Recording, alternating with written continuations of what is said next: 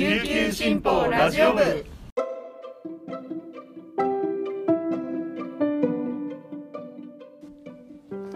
おはようございます。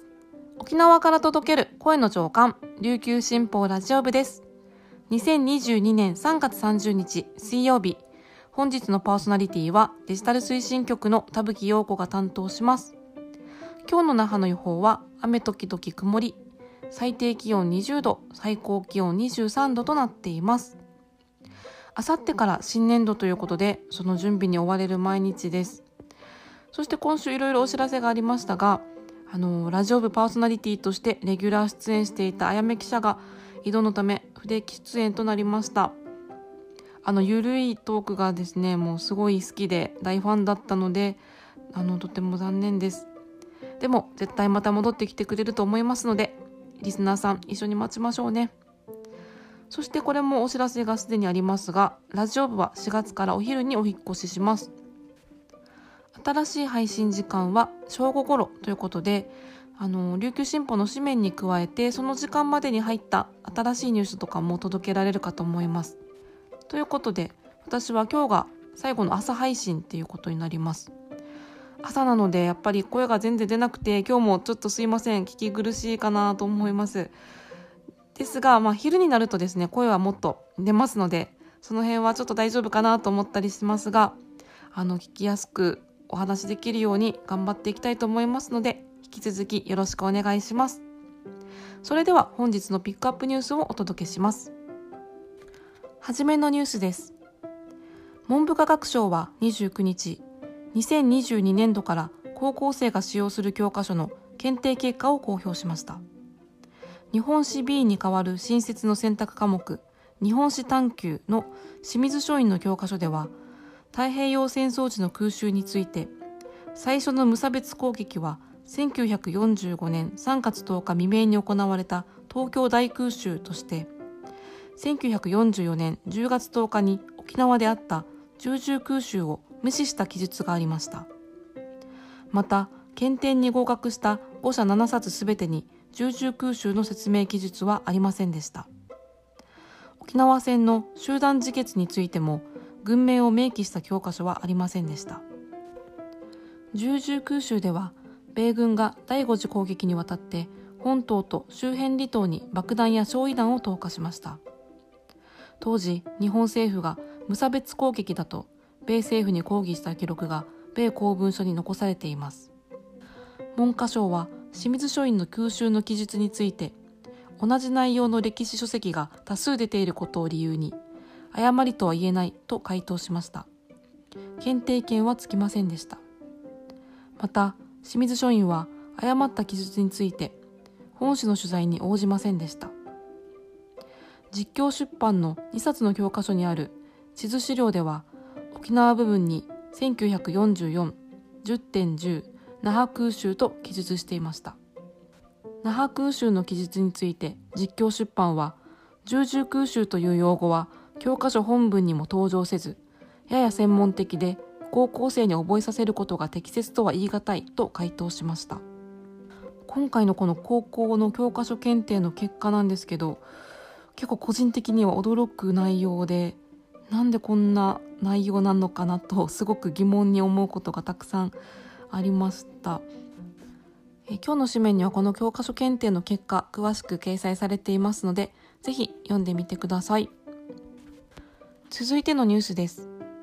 米軍普天間飛行場所属の垂直離着陸輸送機 MV22 オスプレイ2機が29日石垣市の新石垣空港に緊急着陸しました。在沖米海兵隊や沖縄防衛局によると、2機のうち1機で警告灯がつき、機体の不具合を知らせました。共に飛行して着陸した1機は、29日の夕方に天間飛行場に戻りました。オスプレイを優先的に着陸させるため、同じ時間帯に離陸予定だった那覇空港行きの全日空1768便の離陸が約6分遅れました。県や防衛局などによると、2機は米軍 KC-130 空中輸送機とともに普天間飛行場からフィリピンに向かっていました。フィリピンでは合同軍事演習バリカタンが28日から始まっています。海兵隊は本市の取材に航空機の警告表示に対し予防的に着陸した。着陸による怪我や損傷はなかったと答えました。今後整備と安全点検を終えた後普天間飛行場に戻る予定で詳しい原因は調査中としています。最後のニュースです。29日午前1時15分ごろ糸満市西崎町のクリーニング工場太陽クリーナーで焦げ臭い匂いがし黒煙が上がっているなどと警備員から119番通報がありました。糸満市消防本部のほか応援車両など計11台が消火活動にあたり通報から約12時間後の午後0時55分頃鎮火しました。怪我人はいません。糸満市消防本部によると鉄筋造り4階建て建物の3階部分が激しく燃えており4階まで燃え広がったとのことです。3階にはホテルで使用するベッド用のシーツや枕カバーが置かれていたといいます。この工場では昨年2度の火災が確認されており10月には工場内の焼却炉が爆発するなどし作業員2人が死傷しています。以上本日のピックアップニュースでした。今日紹介した記事の詳しい内容は琉球新報の紙面とウェブサイトでご覧いただけますのでぜひチェックしてみてください。そして今日は水曜日一押し解説があります。今回は特別企画として国際女性デーの報道を振り返っています。ぜひこのままお聞きください。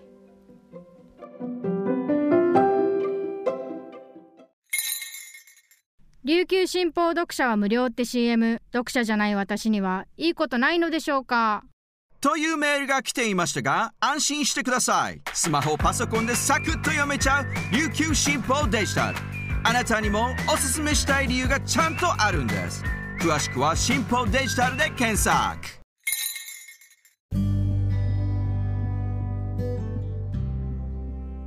はい続いては記者のおすすめ記事を紹介する一押し記者解説のコーナーです。パーソナリティはデジタル推進局デジタル編集グループの毛田代七瀬が担当します。はいそして今回の解説は特別企画国際女性デー報道を振り返るをテーマにお届けします。はい、国際女性デーは国連が女性の差別撤廃と地位向上を願う日として定めた日です。この日にちなんで琉球新報はここ数年3月8日の国際女性デー近辺に女性をめぐるさまざまな課題やジェンダー平等を考える紙面特集を展開しています。はい、今日は女性デー報道を振り返るということで取材班の3人に来ていただきました。はい、3人紹介したいと思います。まずは編集局暮らし報道グループ長の千葉亜美さんです。よろしくお願いします。よろしくお願いします。千葉さんは琉球新報の国際女性デー企画を始めた初代の取材班から関わっています。えっと初代というと 重鎮の世の中で聞こえるんですけど。あの2019年に初めて、えー、国際女性デー3月8日にですね、えー、女性記者たちが中心となって、えーと、女性デー企画を紙面で展開しました、その時から、えー、なぜか関わっているというところです。はいはい、次は、えっと、暮らし報道グループ記者の島岡すみれさんです。よろしくお願いします。よろしくお願いします。島岡さんは今、はい、主に生活報道を中心に担当しているということですが、はい、結構女性のね問題とかも、えっとね、日常的に結構取材している印象があるんですけど、はい、そうですね、まあ、女性の例えば生理の貧困とか、あとはやっぱ子育てに関するものとかも最近は取材をすることが多いです。はい、はい、最後は暮らし報道グループ記者の日賀理子さんです。よろしくお願いします。よろしくお願いします。はい、比嘉さんは今あの地域報道担当ですかね糸満市などを担当していると思うんですけれども去年はね政治経済グループにいてあの政治経済グループの取材班で取り組んだあの女性力の現実、はい、政治と行政の課題の取材班のメンバーでもありましたね。あのもともとジェンダーとかには興味があったんですか？正直なかったんですけど。なんということだ。県庁に行った時に、なんか。県の委員会とか議会を見ててすごいなんでこんな男性がたくさんいる中で女性がいないんだろうっていうのをすごい思って、でいろんな先輩方の話とかも聞いたらやっぱ女性差別っていうのが今もあるっていうのを伺って自分は経験したこともないけどもなんかやっぱ声を上げていくのって大事かなっていうふうに感じ始めたので関わるようになりました。ね、女性力の現実の、ね、連載もとても反響があったと思うので、まあ、そこからまた今年の国際女性デーに関わっていったというところでとても主力のメンバーで。今回ですねあの琉球新報3月8日の紙面であの国際女性デーの企画、まあ、展開をしてるんですけれども知花さんに少し紹介していただきたいと思います。お願いします。はい、えー、今回の3月8日の紙面はとうとう名の継承についてウェブ上でアンケート調査を行いました。とうとう名とは、えー、位牌なんですけれどもあの祖先祖先を、えー、祀る、えー、仏壇なんですがあのそのとうとう名の継承について、えっと、どのような課題があるかっていうのをちょっと確認っていうか知りたかったんですけれどもあのなかなかこのとうとうめにまつわる行事っていうのが沖縄ありまして旧盆とかお正月とかあと地みとかですね。まあ地域によってはあの世のお正月の16日とかあと旧暦の正月とかあの行事があるんですけれどもその行事のためにあの女性が、えーと、料理を作ったりとか後片付けをしたりとかお客さんをもてなしたりっていう、うん、仕事がありましてで男性陣はその仏壇の前に座って歓談する係でどちらかといえば。であの女性陣は台所で仕事をするっていうちょっと性別役割分業がすごいはっきりしている、えー、傾向が見られるなっていうのが少し、えー、気になっておりましてで今回このとどめが継承についてのアンケートを行うことになりました。そうですね。あの当日の紙面の一面の見出しですね。あのトップで性別役割熱欲ですとか同等名継承男性が8割行事の準備や片付けは女性が8割という結果でしたね。やはりそうかっていうところなんでしょうか。まだそうなんだっていう、まあ、いろいろ反応があったかと思うんですけれども、まあ、この企画をやるきっかけになったところを教えてもらえますか、はいあのまあ、今回女性で何をやろうかっていう話し合いをする中であの島岡さんメンバーの島岡さんから、はい、あの沖縄のこの仏壇にまつわるこの仕事っていうのは、うん、えー、女性のこの役割分業がはっきりしてるよねっていうところから、うん、家事館とかは女性の方でで男性は皆さんのおもてなしの係というような形でちょっとあの男女がはっきり分かれてるのがあのびっくりしましたっていうところから、うん、そこに着想を得てじゃあアンケートをしてみようということになりました。そうです今あのきっかけのところで 島岡さんのお名前が出たんですけれども、まあ、差し支えない範囲でそのあの日頃抱えて何かモヤモヤがありそうなんですが、はい、ちょっと教えてもらえますか？はい、はい、えー、っとそうですね。私が県外出身で、まあ、沖縄の人と結婚したんですけどやっぱりあのとうとうめというもの自体が初めての文化、沖縄に来て初めて知った文化ででそこからやっぱり男女がこんなに分かれてるっていうことにものすごく衝撃を受けてででもなんかそれってあんまり問題にされてないって感じも当たり前っていうか、そういう感じもなんかあれみたいなちょっとモヤモヤ感がある中で、まあ、今回女性でやるってなった時になんかやっぱりそこって私からしたら明らかにジェンダーの問題があるとずっと思っていたので、まあ、やれたらいいなということでちょっと意見出させてもらったという感じでした。はいすごく結構衝撃がカルチャーショックでしたね。まあその県外って言ってもまあ私の経験だけなので。あのまあ、私の親戚はそんなにそもそも人数も集まらないしそんなに行事もやらないようなお家で育ってきたので、まあ、そもそも沖縄みたいに親戚がたくさん集まる機会がたくさんあるっていうこと自体も驚きでいやでもやっぱりそれを成り立たせるためには女性の負担がかなりあるっていうのははためから見てもとてもよく分かったので、はい、こはちょっとなんかすごいあこういう文化が沖縄ではあるのかっていうのはカルチャーショックでしたね。ご自身もはい行事の準備片付け そうですね。したりしてるんですか？とまだ今のところやれとは言われてないんですけど ちょっとやらざるを得ないかな空気にはなってます。なるほどねいや今回の報道で少しこうちょっと考えてくれたそうですね。ちょっと反抗的な嫁だと思われている可能性はありますが。でもこの今回あの20代30代とか若い世代のそのお母さんとか他の取材班のまあ会議でもそういうなんかこうとうとうめやっぱ調べた方がいいと思いますみたいな若い意見が出たのがすごく私は新鮮だったなと思ったんですけどリコさんあの地域で取材しててそういう取材で聞いた声とかあったんですかね？そうです。あの糸満結構あの旧暦文化をすごい大事にするところなので、やっぱりそういう男女での性的役割分担が今も残っていて、特にあの例えば知り合いの人から、あの雑談があることで結婚できない同級生が今もいるとかっていう話を聞いたりとか、であとはと例えば夢中に嫁いでしまったお嫁さんだったらあの行事のたびにそこにお参りをしないといけないんだけども結局そこで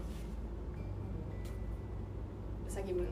供え物を作るのは自分だけとかっていう話を聞いてあすごい負担が重そうだなっていうのは思いました。なんかこの40代というか、まあ、あの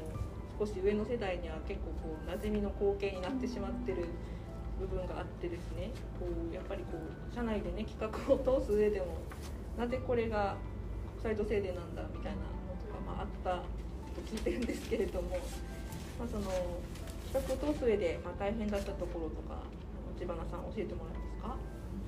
すか？デスク会議っていうのが毎日あるんですけども明日の紙面をどういうものにするかという、えー各部の、えー代表部長が集まって会議する場なんですけどもあの明日の、えーその前日の、えーデスク会議で明日の国際女性電話等々名調査を結果を掲載しますっていう話をした時にですね、まあまあ、なぜ同等名なのか国際女性デー同等同盟っていうのはどういう関わりがあるのかっていうようなやっぱあの疑問が上がりましてあの私としてはこの性別役割分業が今も根強く残っているところでの伝統文化が継承され継承されているという点について、まあ、ジェンダー平等の視点がどうなのかというところで関わりがあると思いますっていう話をしたとは思うんですけれどもやっぱりそこがリンクしない、えー方も中にはいてですねでじゃあ見出しどころはどうなるのかというような議論とかもあり、えーまあ、そういう中では、まあ性別役割分業の根強くみたいな見出しになると思いますっていう話をしました。まあ、あの説明すればあのみんな柔軟な方たちなのであのその納得していただけたと思うんですけれどもあの先ほども話出たように当たり前の光景すぎて、えーそれが何が悪いのかっていうのに、えー、と気づけない気づかない場合もあるんだなっていうふうに、えー少し思いました。皆さんのところに読者の感想など届いてますでしょうか？どうでしょうか？あまり届いてない。共感する声はありました。ただ母だったんですけども、うん。あの一番若い嫁だったんですよ。うん。嫁いだ先で。なのであのあん。た若いでしょっていうことで台所にもずっと立たされて行事の時はそこにつきっきりでかといって父は兄弟と一緒に車座になってうん。仏壇を囲んで談笑してる。で私もは姉もなんですけどもその男性陣たちを接待するためにビール取っといでって言われたら冷蔵庫に行ってっていうのをやってたりしてなんかこんなのを見てたらうん確かに沖縄の子供たちって多分何のためにこれがあるんだろうっていうのは思いながら育ってるだろうなっていう感じました。やっぱなんか女性からのこう反応も結構多かったような気がするんですけど、まあ、私ツイッターでつぶやいたらやっぱ県外にあの進学したり就職した男性からの声でやっぱり自分もあれは違和感を持ってましたとかっていう声とかが届いて、そう感じてるけどそのそれをややっぱりそうだよねっていうのをなんか再確認するような企画になったのかなと思う。性別役割がやっぱり無意識に残ってるっていうところをまあ可視化したという感じですかね。であのアンケート結果あのちょっと確認しますがあの回答があったのは553件でした。でその7割が女性の回答だったので、まあ、男性が3割ぐらいで。で、まあ、なのであの女性目線の回答になっているっていうところはあのちょっと否定できないところであるんですが、まあ、年齢層としては、えー、と40代が32%ぐらいで、えー、とあと50代が 24%20 代あ30代が20%という形で、回答いただきました、まあ、ほぼ沖縄県内にお住まいの方々が9割です。であの、まあ、同等名継承基本団長男というふうにあの沖縄出されてて、まあ、長男がいない場合は、えー男性の、えー、と血縁の男性っていう男性に継承する場合が多いです。あ、のそれに伴う遺産とか相続とかも発生する、えー場合もよくあります。であのその男性ではなく女性が継ぐことはちょっとタブー視されてた時代もあったんですけれども、まあ、最近ではこの長男の嫁がいないとかですね女性しか生まれなかったとかいうケースがあるので女性が継ぐこともままあります。であのトート名の継承者が女性になることに対して抵抗感はありますかという質問に対しては83%がないというふうに答えてました。であのトート名のいいところもありましてやっぱりあの自分たちのルーツを知るきっかけにもなりますしで親戚同士のあの集まりを大事にする文化でそれもみんな集まってワイワイ楽しいよねっていう部分もありますのであのこれをあの継承することはあのいいことなんじゃないかなとは思っています。であのまあ、そのあり方としてこの社会の流れの変化とともに、えー女性が継ぐこともできたり、まあ、男性も協力して一緒にやってますっていう回答もありますし、あのいろんな回答があったのであり方が少しずつ変わってきてるのかなっていうもしました。でも一切ねあのホテルでやりますみたいな回答もありましたよね。であとその親戚付き合いが煩わしいとかっていう方も中にはやっぱりいらっしゃるんですけれどもやっぱそのそれであの長男嫁になるとどうしてもその仕事量というかこの同等目にまつわるお仕事が増えるためにこの長男自分長男なんだけど、えー、と長男が理由かわからないが付き合ってた彼女が去っていったみたいな回答とかもありましたし。あの琉球新報の国際女性デー企画ですねあのとうとう名のアンケート以外にも、えっといろいろ紙面ですねあのミモザにあのお花を飾ったあしらった大事にしたりですとかもう一つのね企画の柱としては、まあ、生き方私流ということで自分らしく自分の道を歩む女性を、まあ、紹介するような記事を各面に、えっと掲載をしました。この政治面ではねあの政治で、まあ、これ比嘉さんが書いてくれます那覇市出身で長野県で村議をしてらっしゃる田中さんを取り上げたと思うんですけれどもこれはやっぱりあの女性デーの前にやってた女性力の企画がやっぱきっかけでそうですね知った方ですかね。はい、で田中さんはすごいあの沖縄にも思い出があってで女性だったり若い議員を増やしたいということで長野県の方でパリテカフェっていう男女同数の議員を目指す活動をされていてでそれを県内でも沖縄の方でも時々出張してやっているっていう方でなんかすごい。まあ、若いしエネルギーに満ち溢れてる方なので、今回の紙面にぜひ取り上げたいなと思った一人です。でであの当日の生活面ででしたかね島岡さんも書いてくれた、この日の生活面たまたまですかね。あの伊勢野夏子さんもねエッセイで書いてくれて女性デーについて触れてくれてますね。社会の仕組みに起こりませんかっていうことで熱いコラムをね書いてくれましたが。そのそのお隣ですね。あの生活面。DV から逃れて、まあ、助ける側になったっていう女性を取り上げたと思うんですけど、この方はどんなふうに知り合ったというかえーっとか？たまたま私がちょっと生理の貧困関連でいろいろ取材を継続的にやっていた関係でこの平さんという方を取り上げてるんですけど平さんが、あのー琉球新報の方に生理用品をあの寄付したいと。でそこからあの、まあ、必要としている人がいる、まあ、団体とかどこかに届けてほしいということでちょっと連絡をいただいてちょうどその、まあ、寄贈をしましたっていう記事を書くっていうことで取材した時に、まあ、実はなんか自分も生理、まあ、DV 受けてて、生理とかそう、まあ、そもそも身だしなみとか全然気にできるような状態じゃなかった時があってってこうポロッと話し始めたことがきっかけで、まあ、いろいろ話聞いてると、えーみたいなこうそんな、そんなことが本当にあるんだっていうようなこうレベルのこう、まあ、DV とかを、うん。あの経験されていた方で、まあ、結局この方は6年約6年17歳の時に交際していた男性から DV 受けていたんですけど、まあ、本当にちょっとしたその生理の貧困をきっかけにして知り合ったっていう形でした。リスナーの皆さんぜひ読んでほしいんですが結構本当に壮絶な体験をされてるのをもう丁寧にね聞き取りして本当に書いてくださってるんですけれども、ね、あの女性の課題として DV や虐待っていうのはまた大きなね問題になってますので、ね、相談窓口もあの掲載してますのでぜひ読んでみてほしいなと思いました。この3月8日の紙面はね、もう本当に話題が盛りだくさんなので、読みたい人はぜひ一部購入して、本当ですね。あの手にあの手に置いておく保存版でもあるかと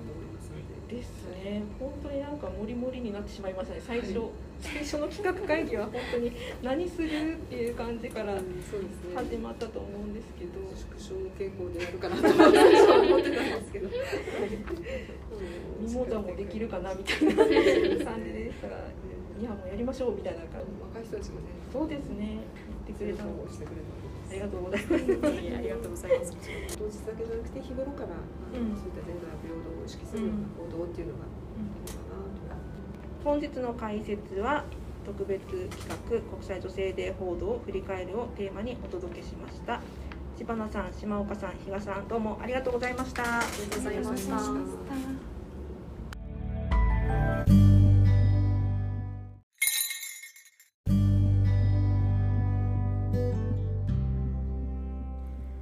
皆さん本日の一押し記者解説いかがでしたでしょうか？3月8日の国際女性デー報道を取材班と振り返ってみましたがまだまだ話足りないというところで時間切れとなってしまいました。